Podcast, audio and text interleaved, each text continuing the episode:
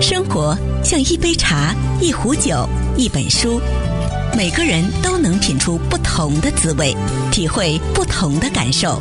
欢迎收听《生活优安蜜》。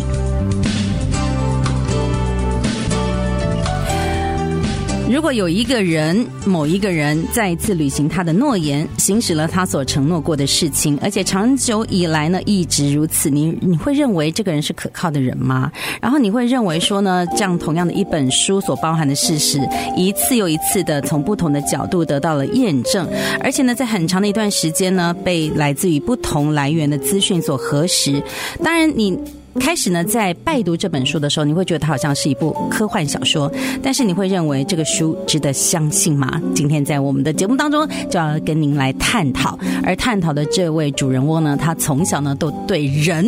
很感兴趣，对未来、对现实，他非常的感兴趣。到底为什么呢？人会往这个呢？呃，轨迹走呢？如果换个方向走，会不会不一样呢？来，欢迎我们的洛杉矶法庭呃这个认证翻译重生老师，崇老师你好，你好，丽萍你好，是第一次呢跟崇老师呢在空中合作，那呢开启了我们呢对于呢这本海奥华的这本书的一个非常好奇的这个篇章，所以崇老师跟他。介绍一下，就是你你怎么会去呃对这本书有兴趣？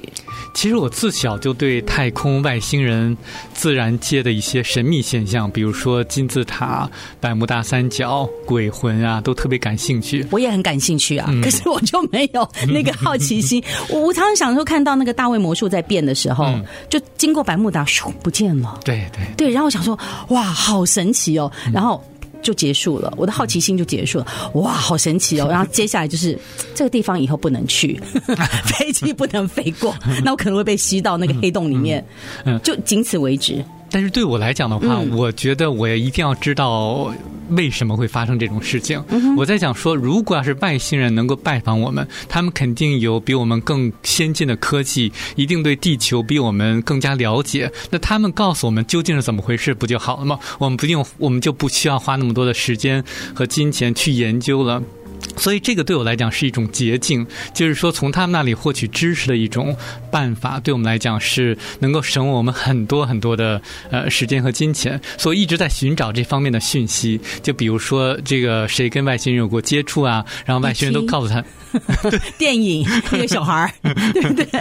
所以您从多小的时候，你你相信？从您的言谈，然后从您跟大家分享，你从小就相信有外星人？其实自小我就相信，从上小学的时候，在中国北京那时候有一个杂志叫做《飞碟探索》，所以他经常报道一些有些人看见不明飞行物 UFO 啊，或者说 UFO 啊，然后有一些科学家还跟外星人有过接触，还告诉科学家说爱因斯坦的相对论。奠定了三个非常重要的基础，但是其中有一个有一点点小小的误差，导致说我们认为说，呃，速度是不能够超过光速的。其实速度是可以超过光速的。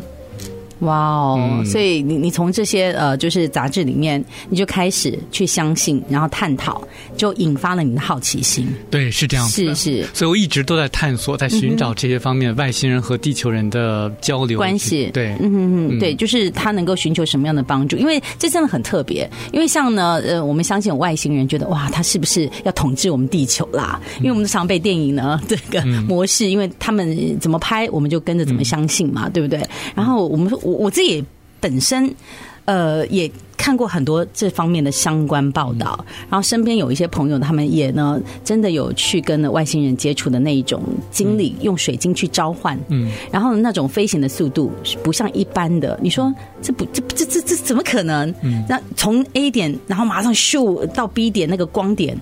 嗯，对，你是无法解释的，所以我们就相信了，真的有外星人。我告诉你说，这个外星人要统治地球这个说法，大家如果想一想说，为什么要等到现在？为什么要等到未来来去统治我们或者侵略我们？为什么在很久以前他们不这么去做？然后现在有这么多的战争，又有这个新冠的疫情，我们值得被侵略吗？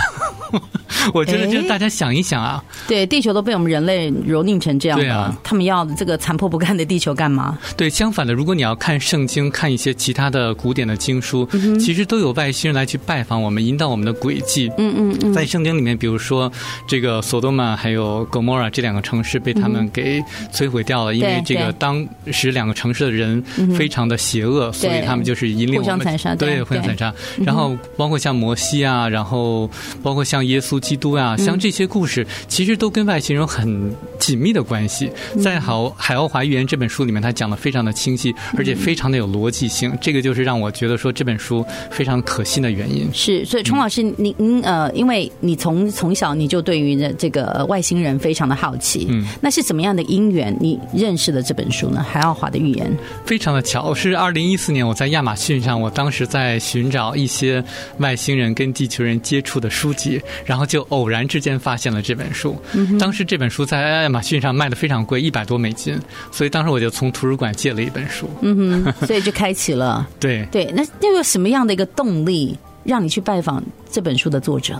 呃，一开始我看这本书的时候，我觉得就是另外一本外星人跟地球人接触的一些天马行空的一些信息的书。但是后来我看到，你是半信半疑吗？还是我我当时一开始看的时候，看到一半的时候，我是半信半疑的，我真的不太相信。嗯嗯。但是后来他讲述了耶稣基督是谁，然后让我真的相信了。因为当时我对圣经的理解就是。有一定的怀疑的，那这本书呢，就是把圣经的一些故事，还有一些虚构的内容讲得清清楚楚，让我觉得说，呃，非常有逻辑性，然后非常有有根据，然后非常的连贯，就把所有的我对圣经的疑问都解释得非常的清楚，所以我觉得这本书不可能是假的。他讲到就是说，甚至当时这本书写成于一九八九年，当时他就讲说，日本青森县新乡村有个耶稣基督之墓。那米歇这个作者当时是不会用电脑，澳大利亚也是没有互联网的。嗯哼。他怎么会知道日本有一个耶稣基督之墓？所以我就觉得说很多的事情我们都可以去验证，让我觉得这本书是非常的呃不可思议。但是在这本书的后记里面，他想说，他讲说还有更加不可思议的内容，作者不被允许写进书中。当时我就特别的好奇，我就说这本书什么东西不能公布？对呀，对，我在想说 究竟是什么东西？他说，他说你还要我花另外一百块来买吗？是不是？出 Part Two。对，是。然后当时他说，当时他不写进书中的内容，一个是不被允许，另外是我们还不能够理解。但我在想，我还不能够理解吗？所以当时我就觉得非常的奇怪，我就想说，我一定要找到这个作者，一定要问他说，还有什么内容他不被允许写进书中？对，尤其是在我们现在这么自由开放的，因为他又不是呢在其他的呃统治国家里面生活的，他是澳洲嘛？对，对，他在澳洲生活。那这个这么自由开放的一个国度。怎怎怎么可能不被允许？对对对，是不是？这我也很好奇啊。对对，所以呢，他后来在澳洲居住之后，他又去了越南。后来我发现说，他当时居住在越南南部的一个岛屿上。嗯哼。那我当时不知道他具体住在哪里，我只是看到说游客就偶然之偶然之间就照了一张他当时住的那个地方的照片，所以呢，我就想就尝试一下。当时我就飞到他那个岛上去，然后把那个照片打印出来之后，给当地的司机看了一下。是在哪里？啊，对，司机就带我去了。哇哦！所以你去那边就是野生捕获？对，野生捕获，对，非常的。哇，这是一个什么样的动力？我我当时想说，呃，如果要是即使碰不到它，就当度假了，就当度假。但是没想到就找到它了。哇哦！那他这个到底，我们这位作者《还奥华预言》的这位作者 Michelle 呢？他对于一个来路不明，然后突然间造访。又要访问我的，到底呢要挖掘一些什么样的一些呢精彩的内容？我们休息会儿呢，待会回到我们的空中。